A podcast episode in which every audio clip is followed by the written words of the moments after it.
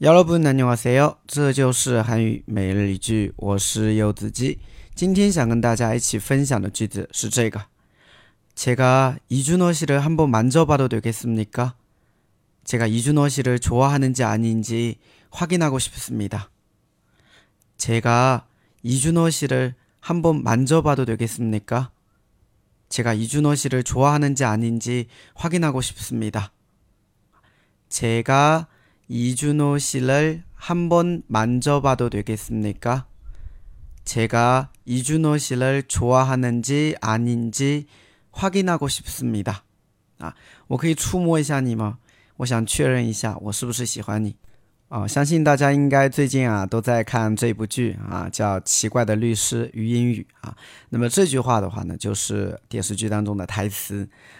啊。我可以触摸一下你吗？我想确认一下我是不是喜欢你啊。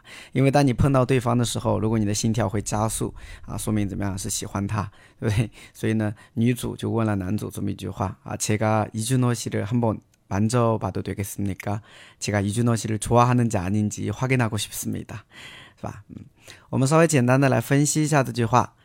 제가我이이준호啊，就是这部剧的一个男主的名字吧？ 啊，이준호씨를한번만져봐도되겠습니까啊，만지다呢是触摸摸的意思哈。那만져봐도되겠습니까만져보다就是去摸摸看啊。那도되겠습니까表示怎么样也可以吗？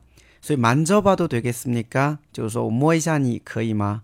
哦，한번만져봐도되겠습니까就是我摸一下你也可以吗？或者我可以摸一下你吗？啊，就这么一个意思。当然，你不 仅可以用在人，是不是啊？当然，你也可以去，比如说去参观一些地方啊，然后呢，你可能不知道那个东西能不能摸，所以你就可以问啊，你就问别人，哎，我可以摸一下这个东西吗？是不是啊？很好看啊，这个时候也可以用到这种句子。是吧？哎，한번만져봐도되겠습니까我可以触摸一下吗？对吧？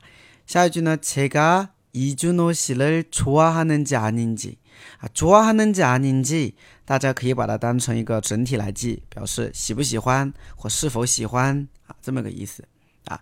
좋아하는지아닌지是否喜欢呢？啊，是不是喜欢呢？对吧？